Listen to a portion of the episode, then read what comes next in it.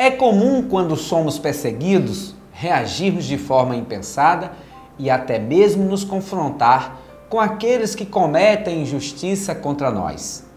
Pense, Ele, o Senhor, o justo juiz, não está vendo a sua aflição?